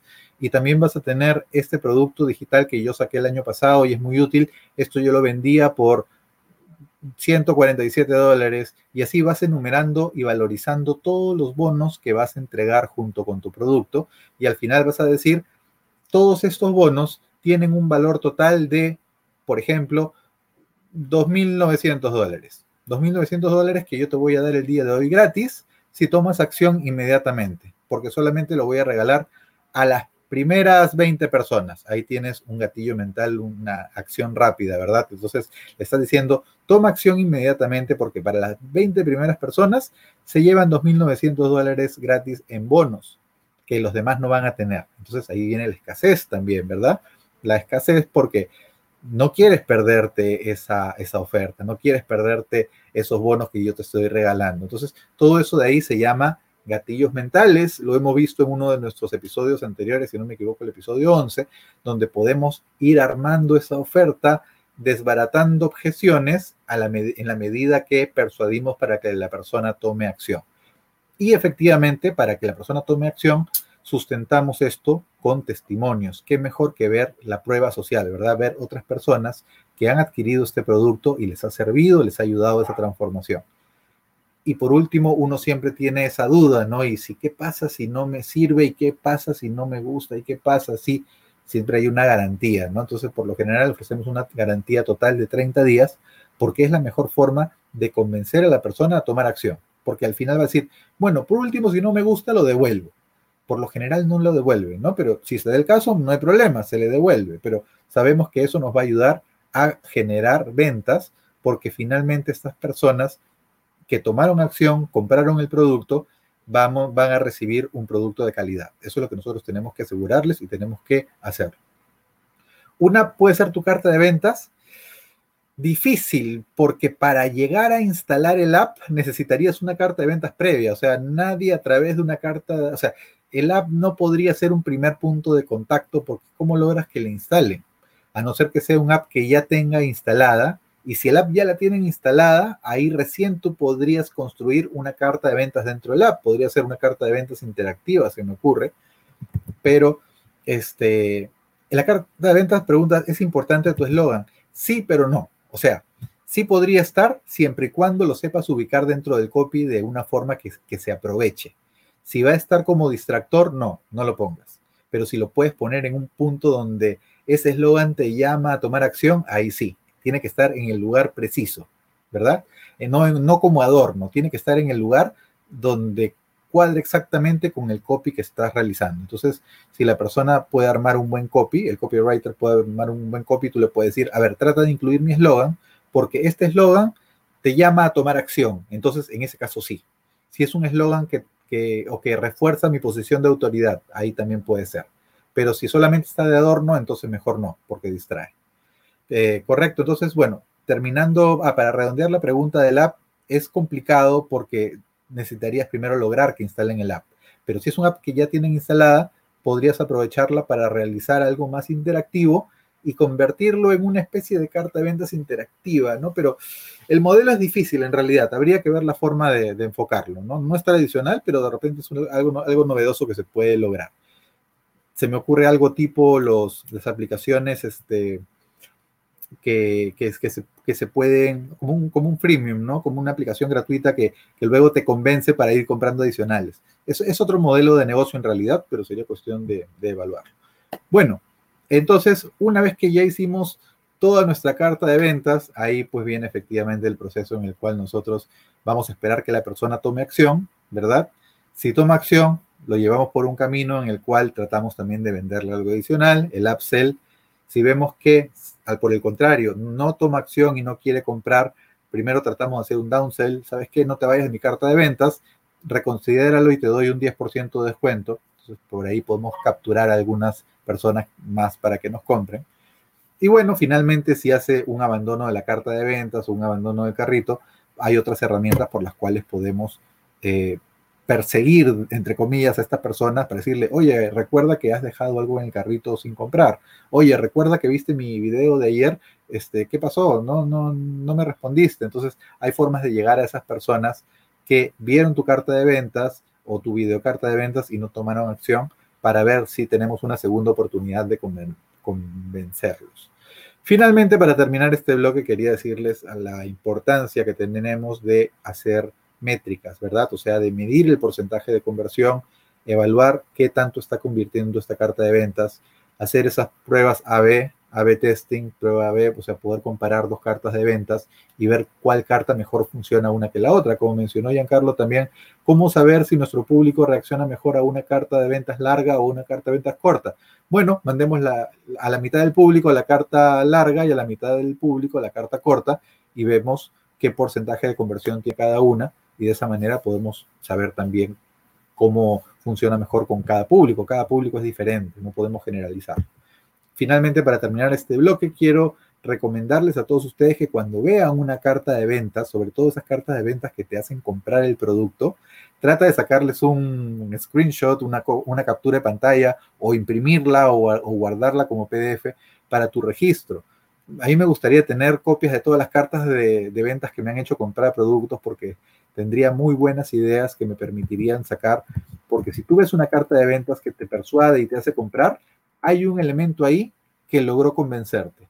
Y si tú eres parte de tu público objetivo, si tú eres parte de tu segmento al cual estás vendiendo, probablemente esos argumentos también te sirvan para tu público. Entonces, puedes tener un pequeño banco de cartas de venta que te sirvan para inspirarte cuando tú necesites diseñar tu propia carta de ventas. Entonces, cuando compres algo, te gustó la carta de ventas, guárdala para que puedas referirte a futuro a estas cartas de ventas. Muy bien, aquí termina mi intervención por este bloque. Muchas gracias y los dejo con Freddy Ortiz. Aldo, creo que ya has dicho todo. Muy bien. Yo he tomado nota de algunas cosas que, bueno, desde mi punto de vista voy a dar mis apreciaciones, ¿no? Si, cuando tú dices que la carta de venta es tu vendedor, pucha, eso es una gran verdad, ¿no? Es tu vendedor. La carta de venta debe ser tu vendedor en el mundo de Internet. Tienes que tener en cuenta eso, ¿no? El problema que quizás los que estamos aquí y muchos de los que entran en Internet cuando ingresamos, no, no sabemos vender, ¿no? No nos enseñaron a vender. Y por eso es que hay un gran problema de las personas que entran a Internet por primera vez, que llegan atraídos por el tema del dinero, pero quizás vamos a fracasar inicialmente porque no entendemos que lo que tenemos que hacer es vender, ¿no? Y creo que a veces a algunos no les gusta vender pero en Internet tienes que vender, ¿no? Entonces, la carta de venta es una herramienta muy potente que es tu vendedor, que vas a tener eh, Evergreen ahí vendiendo tu producto, y si tu producto también es Evergreen, ¿no? Ahora, eh, creo que Aldo y Giancarlo han explicado muy bien cuál es la estructura de la carta de venta, que es bastante sencilla, son unos pasos que tienes que seguir, pero sabemos bien la estructura, pero llenar esa estructura, llenar esos cuadros, se requiere tener un conocimiento, ¿no? Como ha dicho Giancarlo, como ha dicho Víctor, eh, la carta de venta es multidisciplinaria, ¿no? Se requiere la participación de varias personas, porque creo que ninguno de nosotros que está acá, yo, por ejemplo, no puedo hacer copy, no puedo hacer los gráficos, no puedo hacer los videos, o sea, necesitamos ayudas para hacer una carta de venta, evidentemente, ¿no? Y si lo sabes hacer y lo quieres hacer, te va a tomar mucho tiempo, así que mejor busca ayuda. Pero lo importante es que conozcas bien cómo es la estructura y cómo se hacen las cartas de ventas para que tú puedas también revisar y aportar sobre todo, ¿no? Eh, ¿Qué más se ha dicho acá? Eh, no debe haber distractores en la carta de venta. O sea, el objetivo de la carta de venta es que hagan clic sobre el botón de comprar, ¿no? Entonces, no debe permitirle que, se vayan hacia otro lado. Pero de todas maneras, veces la carta de venta por, por medidas ya legales o, de nuestra marca mismo, tenemos que ponerle otros enlaces. Por ejemplo, los enlaces legales que a veces nos, nos, obligan a poner en la parte de abajo, entonces a veces hay que colocarlo y, bueno, a veces nadie va a ver las partes legales, ¿no? Entonces es la ventaja que tenemos, no va a ser tan distractor, ¿no? Y bueno, a veces también si queremos tener afiliados, ponemos enlace de afiliado. Y bueno, si es una membresía, por supuesto está el enlace para, para entrar a la membresía. Después no debe haber otras cosas que distraiga y lo lleve hacia otro lado en la carta de venta. ¿no? Después, ¿qué, ¿qué, más se ha dicho acá? Eh, bueno, se habla mucho de, de, de las cartas de venta, cómo tienen que estar estructuradas los titulares, los subtítulos, y también hay títulos intermedios. Lo que han visto carta de venta han dado cuenta que hay títulos intermedios, ¿no? Porque generalmente nosotros leemos los titulares y los títulos intermedios y punto, ¿no? Pero ¿cómo, cómo, es que, por qué surge eso, no? Entonces yo estudiando estos temas eh, y también me di cuenta yo mismo que nosotros cuando entramos a Internet o entramos a, prendemos nuestra computadora, ¿cómo hacemos, cómo se mueven nuestros ojos? ¿Se han dado cuenta ustedes cómo se mueven nuestros ojos? Se mueve así en F, tac, tac, y al centro. O sea, tu titular bajas y después vas a un titular intermedio. Eh, así es como nosotros movemos. Entonces, eh, por eso las cartas de venta tienen titulares intermedios, se han dado cuenta, porque tú vas a ir obligatoriamente a ese titular intermedio que también tiene que llamarte la atención. Esa es la manera en que nosotros movemos los ojos en, Internet. Bueno, ese es un y el que hace blog y todas estas cosas, de dar cuenta que, que, es muy importante eso, ¿no? Cómo movemos nosotros los ojos cuando entramos ahí, cómo escaneamos, ¿no? Y, y, como dice Aldo, generalmente nos vamos a la parte final. Y en la parte final, ¿qué tenemos? Hay otra parte de la carta de venta que quizás nos hemos olvidado, ¿no? Que es la, la postdata que hay en la parte final, que creo que todos lo leemos al final. ¿Qué dice al final? Y al final te resumen prácticamente y la invitación a hacer clic. Entonces, generalmente vamos a la parte final donde existe otra parte de la, de la carta de venta que a veces no olvidamos, que es la postdata, ¿no? Esa postdata que a veces también usamos en los correos, también la carta de venta son muy efectivas, porque a veces generalmente yo, por ejemplo, postdata de frente, ¿no? Ahí está el resumen. Entonces, este, es muy importante también esa parte de la carta de venta. Entonces, ¿qué más? Ahora yo, este, bueno, como soy este, un comprador, no compulsivo, compro muchas cosas en Internet, entonces siempre estoy mirando las cartas de ventas que me llaman la atención. Es muy importante este, ver esas cosas, ¿no? Yo me doy cuenta que las cartas de ventas largas que existen en Internet hoy en día, largas, son para productos de bajo costo o costo mediano. O sea, las cartas largas no son para productos de alto valor. O sea, realmente las cartas largas que siguen toda esta estructura que hemos hablado son para productos de bajo costo o de bajo costo intermedio, no para productos de alto valor.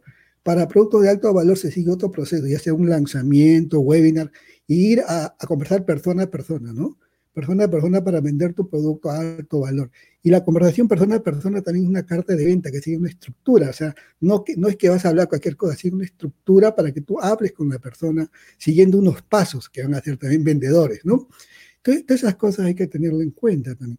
Por eso es que la carta de venta es multidisciplinaria, ¿no? Evidentemente tiene que ser multidisciplinaria, ¿no? Entonces, si queremos tener éxito. Eh, quizás por ahí está uno de los grandes este, retos que tenemos nosotros que entramos al mundo de Internet, ¿no? Por eso muchos nos quedamos a veces con productos de afiliado y estas cosas, porque entrar al punto ya de vender productos como, como Víctor ha dado ese plazo y nos explica es un, un, tema ya más, este, más este, con más problemas que nos surgen o más barreras que tenemos que, que saltar, ¿no?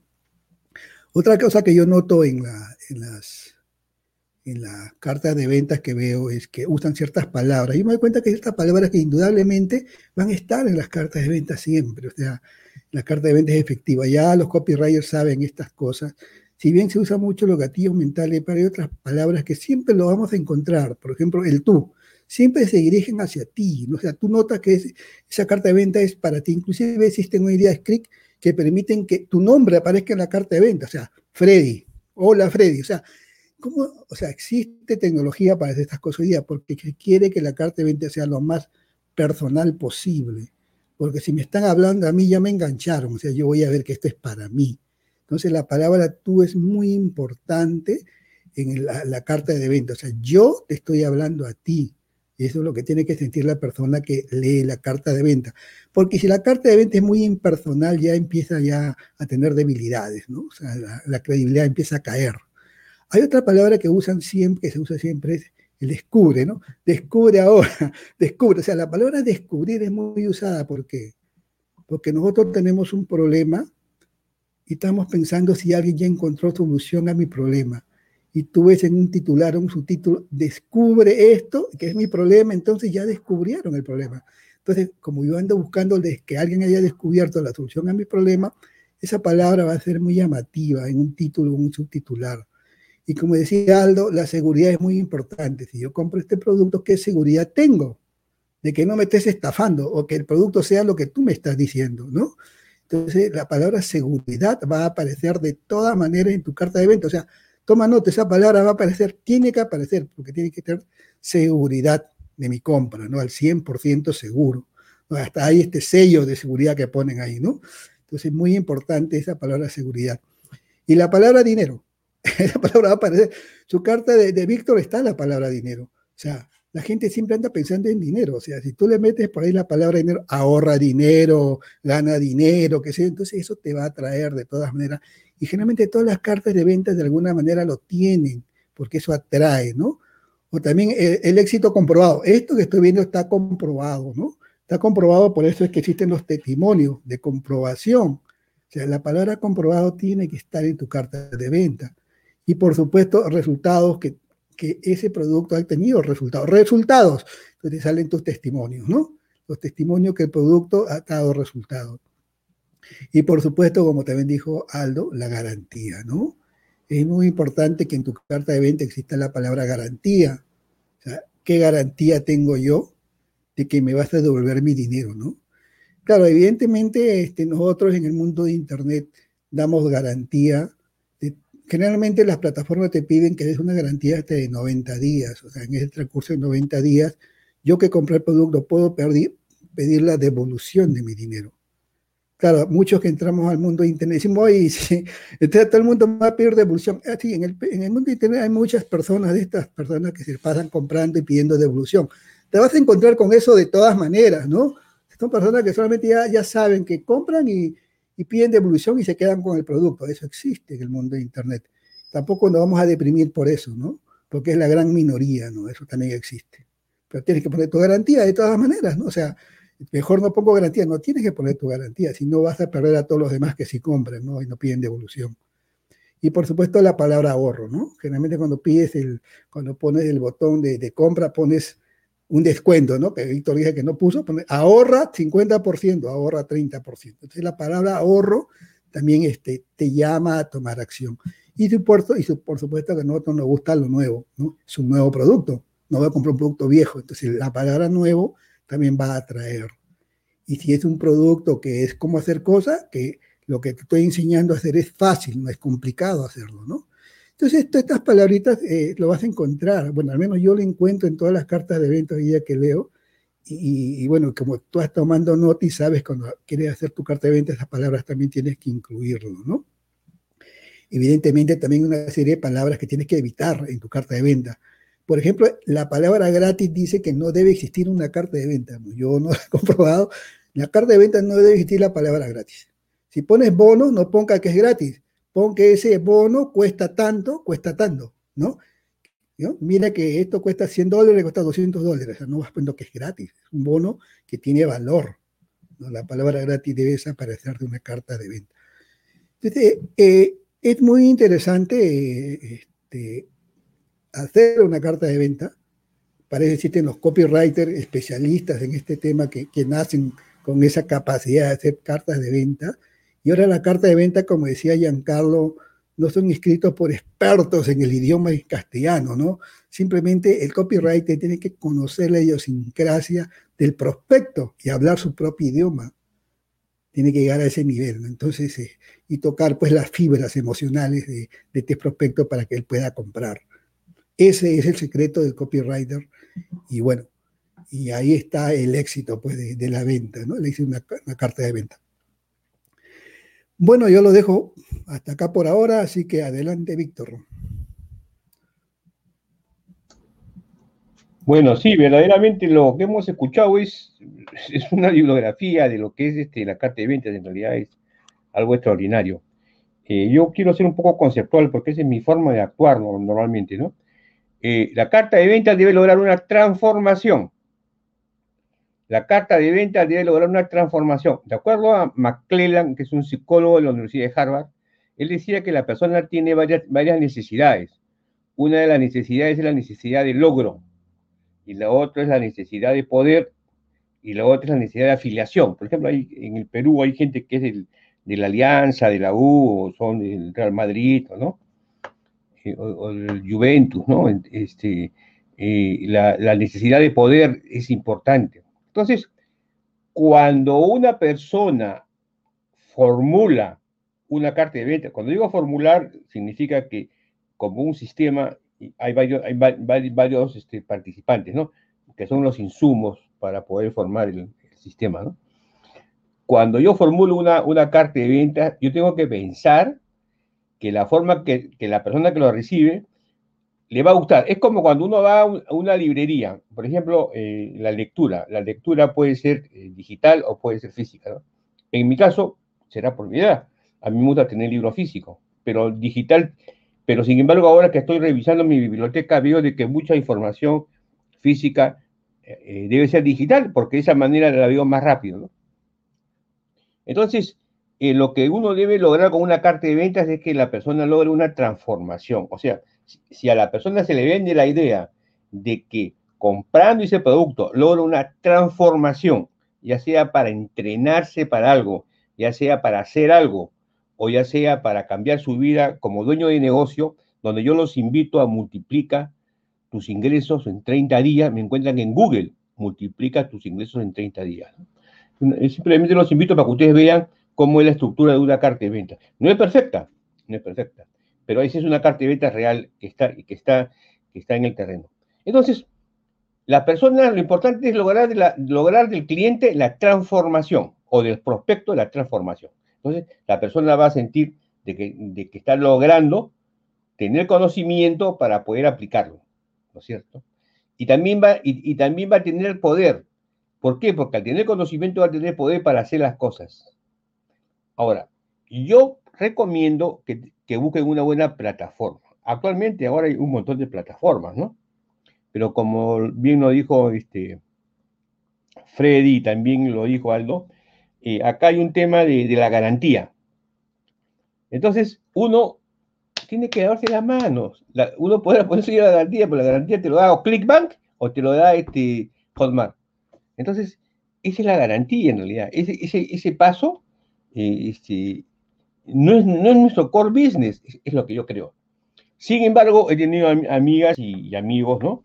Que por querer vender eh, se, se, se, soplan, vamos a decir se sopla, sino que aceptan la, venta a plazos, ¿no? O sea, que la persona le pague a plazos. Bueno, ese es, indudablemente ese es un riesgo, ¿no? Yo personalmente no lo hago. Yo prefiero no vender o pone su tarjeta de crédito, ¿no es cierto? Y él pondrá en cuántos meses le descuenta. O de lo contrario, eh, eh, tienes tu, cupón, ¿no? Tu cupón y de esa manera vas al banco, pagas tu cupón y, automáticamente Hotmart te descarga la, te descarga la, este, el, el texto, ¿no? El contenido. Entonces, entonces eh, la carta de ventas debe tener un tema de transformación. Debe tener un tema de, que él pueda esa transformación lograr, lograr a través del poder del conocimiento de hacer algo. Debe tener en realidad una, una, una plataforma. Eh, creo que eso, eso, es importante. Ahora, este, hay un tema acá que es importante, ¿no? Eh, uno, uno como hacedor de la carta de ventas. No hacedor porque uno puede contratar un copywriter y contratar gente, ¿no? Pero eh, yo, yo, yo, yo, me hago una pregunta. Este, ¿Uno quiere ser ave de paso o quiere trascender? Una buena pregunta. Si uno quiere ser de paso, ah, bueno, copias y, gana dinero, hay un montón de gente que gana dinero, así. Y hay que, hay que felicitarlos, ¿no? Yo los felicito. Pero yo, yo soy diferente. A mí me gusta hacer algo que me reconozcan. Cuando yo me vaya, que quede grabado. Entonces, es ideal que uno haga algo donde uno, uno genere su conocimiento. Indudablemente que puede tomar partes del conocimiento en general, pero es ideal que sea de uno. Y que y puede ser evergreen, mejor, una vez, mejor. Lo, que, lo cual es difícil, ¿no? Eh, pero ¿por qué? ¿Por qué digo esto? Porque cada uno de nosotros va percibiendo la realidad de diferentes formas. Por ejemplo, la realidad, ¿cómo la percibimos ahora? Ahora hablamos de la nueva normalidad. Mi pregunta es, ¿hemos hablado antes de la nueva normalidad? Ahí he visto que este, Giancarlo Vallejo ha hablado de la nueva normalidad y yo también hablé de la nueva normalidad y hice un video con, eh, con una, una, socia colombiana, ¿no? Eh, sobre la nueva normalidad. Hice, varios videos, he hecho varios y, webinarios sobre la nueva normalidad. Entonces, ahora se habla sobre la, nueva normalidad, ¿no? Anteriormente se hablaba, no se hablaba de la nueva normalidad, ahora se habla. Entonces, eh, ¿y qué, hablaremos en el futuro? No, sabemos lo que vamos a hablar en el futuro. Pero ya queda registrado tu, este, tema. Ahora, yo, yo los invito, si ustedes en Google ponen, este, multiplica tus ingresos en 30 días, ya tengo competencia. En Google hay otro que ha sacado, multiplica tus ingresos en 30 días desde el 2021. o sea, te van a copiar. Te van a copiar. El de Multiplica de 30 días, me acuerdo que lo decidimos con Fred, con Freddy Ortiz Magallanes, que es un, amigo de nosotros que se encuentra acá. Yo, queríamos ver el título, entonces Freddy me dijo, Víctor, por acá. Pero ahora entra a Google y Google usted se encuentra Víctor Plaza multiplica tus ingresos en 30 días y, y hay otro señor quincenal, ¿eh? multiplica tus ingresos en 30 días en los del 2021. Entonces, eh, eso es lo que sucede en Internet. O sea, en Internet hay posibilidades de, que, de que repliquen lo que tú has hecho o lo mejoren también, ¿no? Lo mejoren. Es como una tesis. Cuando uno hace una tesis, normalmente el, asesor te dice, mira, ¿sabes qué? Tú tienes que leer tesis de, otras personas como referencia aunque a uno no le gusta, dice, no, yo quiero hacer lo que yo quiero, mi experiencia, no, no, tú, tienes que tener referencias de, otras tesis hechas, porque el conocimiento se va haciendo, ¿no? Entonces, como comprenderán, sobre carta de venta podemos hablar pues un año, y esa no es la idea, ¿no? Eh, tampoco hablar toda la noche, sino que cada uno tiene una filosofía, pero yo creo que el mensaje que se está llevando ustedes ahora es cómo es una carta de venta, cuál es su estructura, cuáles son los principales puntos o viñetas que tenemos que tener en consideración. Podemos ver la, carta de ventas de Víctor Plaza Vidaurre. Víctor Plaza Vidaurre multiplica sus ingresos 30 días, claro, pueden verla y ustedes sacan ahí su conclusión. Ahí verán de que hay un video en el que yo no hablo. Hemos contratado a un, argentino en realidad, pero habla, muy bien, muy bien habla el tema. Entonces, este, eh, el, contenido sí ha sido hecho por el, que habla, ¿no? Pero, ¿qué es lo que sucede? Que, la, carta de ventas es eso. Yo la verdad que me hubiese gustado, se lo digo sinceramente, que esta conferencia yo la escuche antes de hacer mi, carta de ventas, ¿no? Es, una realidad que tengo que decirle a mis compañeros, ¿no? Porque hemos ido profundizando durante todas las sesiones sobre, sobre el tema de, de, los diferentes temas y hemos llegado a la carta de ventas que es prácticamente el elemento culminante para cerrar una venta. Porque como dijo Freddy, ¿no? Lo importante en Internet es vender. Es vender. Entonces a veces nos es difícil este, eh, pasar de, un, de, de, una característica de trabajo a otra, ¿no? Pero al final de cuentas es vender. Y cuando uno dice vender, uno puede vender a gente que le cae simpática, le cae antipática o no lo reconoce a uno. O sea, podría haber gente que no te reconoce, pero reconoce tu producto y, te lo compra. Entonces, no todo, pues tampoco es este, pensar de que lo que te van a comprar es gente que, eh, tiene una, simpatía contigo o una empatía. Tiene empatía con el producto que le va a servir para transformación y para lograr sus objetivos. Bueno, ese, aquí termino yo mi, este, mis comentarios y le paso la información, le paso la posta a Giancarlo Vallejo. Adelante, Giancarlo. Bien, Víctor, excelente. Ahora vamos a hablar lo que, lo que la gente quiere escuchar, que es el tema de, los negocios. Eh, lo que hemos hablado hoy de carta de ventas no cambia, ¿ya? Es igual para todos. O sea, lo que ustedes están tomando conocimiento hoy sobre cómo hacer una carta de ventas, ya lo tienen. El problema es que ahorita seguro algunas personas están pensando, pero ¿cómo yo aplico esto en mi negocio? Entonces, hay negocios diferentes, ¿no? Como de repente el e-commerce, la venta de alto valor, la venta consultiva y los servicios que preguntaron por ahí también. ¿no? Entonces, eh, vamos, vamos, a hablar un poco de, ellos. En, cualquiera de los casos, lo que cambia no es la carta de ventas, ni la lógica que hemos hablado hoy, ni la estructura. Lo que cambia es el call to action. El call to action, que es el llamado a la acción, es, el, es digamos, digamos, el botón. El botón de la carta de ventas es lo que cambia. Por ejemplo, en un e-commerce, una tienda online, el botón normalmente no va a la checkout, va de repente a un agregar al carrito o de repente va a un pago contra entrega. No necesariamente hay una transacción online porque puede ser que el pago lo pagas en domicilio. En el caso de ventas de alto valor, está pasando mucho que el botón no va a que tú pagues la, la consultoría. Esto de ventas de alto valor se usa mucho para los servicios de coaching. No va directo a, digamos, a un checkout. Lo que va es a un calendario para que tú agendes una cita con el coach para definir qué tipo de coach va a ser contigo y de repente ahí te da el precio personalizado. Es decir, la página no tenía precio, puede ser. Lo otro fue eh, que también lo vimos para vender un evento, ¿no? Para asistir a un evento o para asistir a, un, a un bootcamp de repente, también entras al, botón, de, al botón y, te lleva a una agenda para que hables con un closer. Es un cerrador de venta. Entonces, ni siquiera hablas con el dueño de producto, hablas con un cerrador. El cerrador tiene una autonomía para negociar contigo y para darte un bono, un descuento, de, un descuento de, o un bono de acción inmediata que, te haga que tú pagues en ese momento y va a negociar contigo de repente un precio de alto valor.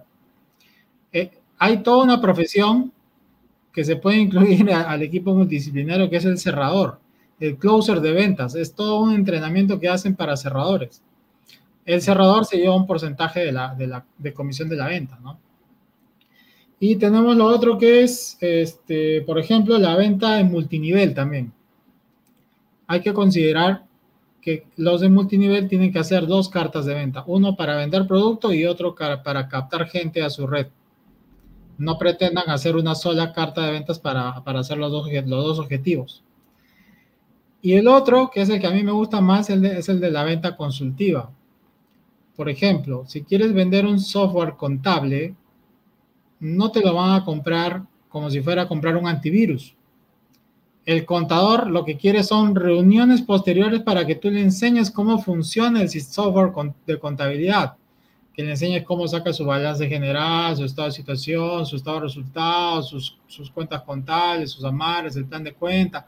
Y de repente te llevas a unas tres o cuatro reuniones para que recién se convenza de tu solución a la par, seguramente este contador va a estar evaluando otros softwares, pero la venta no se hace de repente a partir de, que apriete el botón de la carta de ventas. Lo que va a pasar es que con ese botón creas una llamada o una reunión online o una reunión presencial a partir de la carta de ventas. Entonces, la carta de ventas como concepto no cambia. Lo que han aprendido hoy es, queda.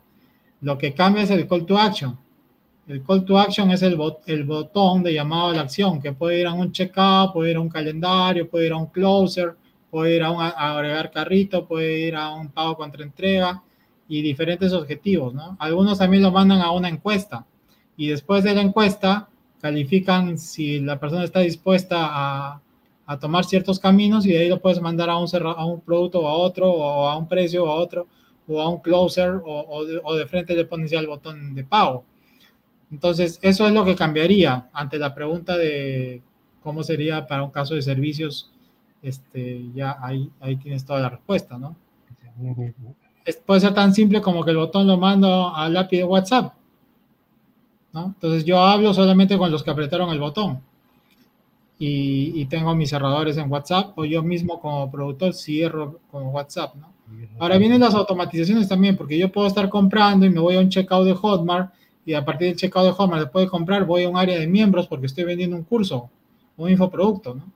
O, la, plataforma puede estar ahí o puede estar en otra, entonces ahí se usan los integradores, ¿no?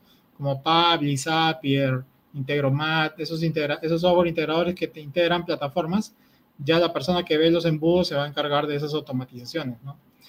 Y tu correo también va a pasar de ser un lead, va a pasar a ser un correo de cliente. Entonces todo eso como dijo Aldo, mucho de esto ya hemos hablado en episodios anteriores. Y si están ahorita viéndonos por YouTube, suscríbanse al canal, pulsen la campanita. Eh, ingresen también a estrategiadigital.biz diagonal registro para que se descarguen el lead magnet de las tendencias digitales del año 2021. Y si quieren ver todas nuestras grabaciones de los podcasts anteriores, están en estrategiadigital.biz y también disponible desde Spotify en audio. Ok, creo que hemos llegado al, final. No sé si alguien quiere agregar. Sí, sí, quería agregar una cosita más que estaba, me quedé pensando en, el, en lo que preguntó nuestro amigo si un app podía ser una carta de ventas y recordé que mucha gente ve la carta de ventas desde el celular, ¿no? Entonces, vale la pena mencionar de que es muy importante que tu carta de ventas sea eh, responsiva, que sea amigable con la visualización a través del celular, porque mucha gente compra a través del, celular. Entonces, si tiene que estar desplazándose mucho o tiene que estar haciendo muchas gestiones porque no, no está el botón a, la vista o no entiende cómo tomar acción, esa venta se puede caer. Lo ideal es que esta carta de ventas esté probada también para que convierta a través de, dispositivos móviles, que es lo que mucha gente utiliza hoy en día. Ese era el comentario que quería agregar. Perfecto, Freddy. Freddy. No, solamente que probablemente escucharon hablar muchos de nuestros seguidores se han quedado preguntando y cuánto cobra pues un, redactor publicitario, ¿no? Para hacer una carta de venta. La verdad es que un redactor publicitario, que es una carrera dentro del mundo del marketing, ¿no? Cobra miles de dólares por hacer una carta de venta. Esa es la verdad. Pero yo creo que con el conocimiento que, que nosotros hemos compartido en este momento, sobre todo la información y la sabiduría de Giancarlo, de Aldo, de Víctor, que eh, ya tiene también su carta de venta, que le he explicado, le explicado todo lo que ha pasado. Ustedes si realmente les nace ser copywriter, siguiendo la, la, información que hemos dado, pueden ponerse a escribir su carta de venta. De repente son ustedes unos copywriter en potencia y no lo saben, ¿no? Porque copywriter no es que necesita ser pues un barlayosa o no, simplemente copywriter es otro tipo de persona que escribe pues este, cosas que, que convenzan a la gente, ¿no? Eh, con la verdad, por supuesto, ¿no? Entonces, este, creo que con la información que hemos dado y la sabiduría, muchos de ustedes que nos escuchan pueden ahorrarse esos miles de dólares que cobra un buen copywriter y de repente ustedes cobran esos miles de dólares después, ¿no? Que es una, una interesante filón de negocio también en el mundo de Internet. Solamente quería acotar eso, Giancarlo.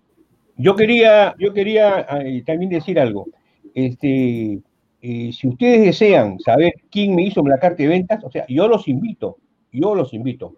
Entren a multiplicatusingresos.com www.multiplicatusingresos.com y ahí van a ver ustedes una carta de ventas, en Google, Víctor Plaza, carta de ventas. ¿Quién hizo esa carta de venta? Me mandan un correo. Yo les digo quién la hizo y aproximadamente cuánto me cobró. De, manera general, no sé si a usted le cobrará un millón de dólares o, o, dos dólares, no sé, pero por lo menos van a saber, tienen una referencia de quién hizo una carta de venta, la carta de venta está y quién la hizo. ¿Que hay mejores? Por supuesto que hay mejores. ¿Y hay peores? Por supuesto que hay peores. ¿Y no hay también? No hay. Entonces, este, si están interesados, bacán. Ustedes me mandan un WhatsApp al 964-243-086. 964-243-086. Me dice, yo, soy, yo estuve con ustedes en, en, estrategia digital. Yo soy, no sé, tu, no, tu nombre. Me gustaría conversar contigo. Yo converso contigo, no hay problema. Me llamas por teléfono, entramos a Zoom a la plataforma Zoom y te doy algunas ideas, todo, no hay problema. Y si deseas comprar mi curso, perfecto. Y te puedo dar una oferta irresistible de mi curso. También, por supuesto. Te puedo dar una oferta irresistible, puedes comprarlo. Para que planees bien tu negocio. O me, me, preguntas y yo te digo. Sin embargo, toda la información que hemos tenido hoy día, yo creo que verdaderamente es un, un vademecum de, de todo lo que puedes saber de carta de ventas. ¿eh? Ok, gracias. Hasta ahí.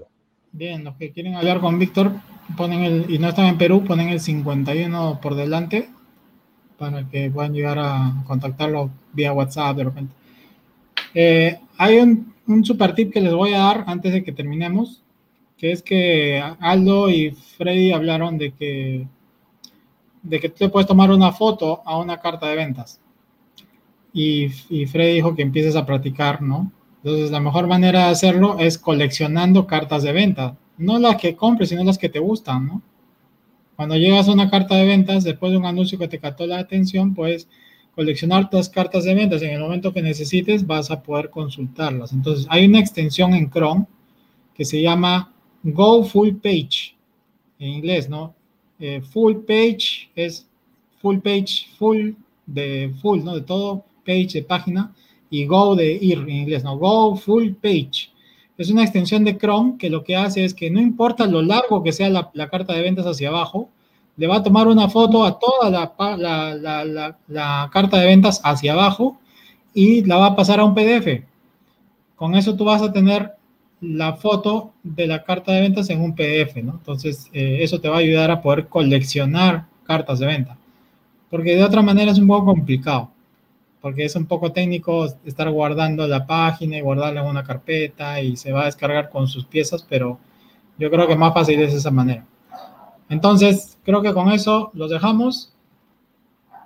Y eso es todo por hoy en nuestro episodio número 35, Estrategia Digital, con el tema carta de ventas. No se olviden entrar a estrategiadigital.biz a consultar nuestros episodios anteriores y nos vemos. Chao.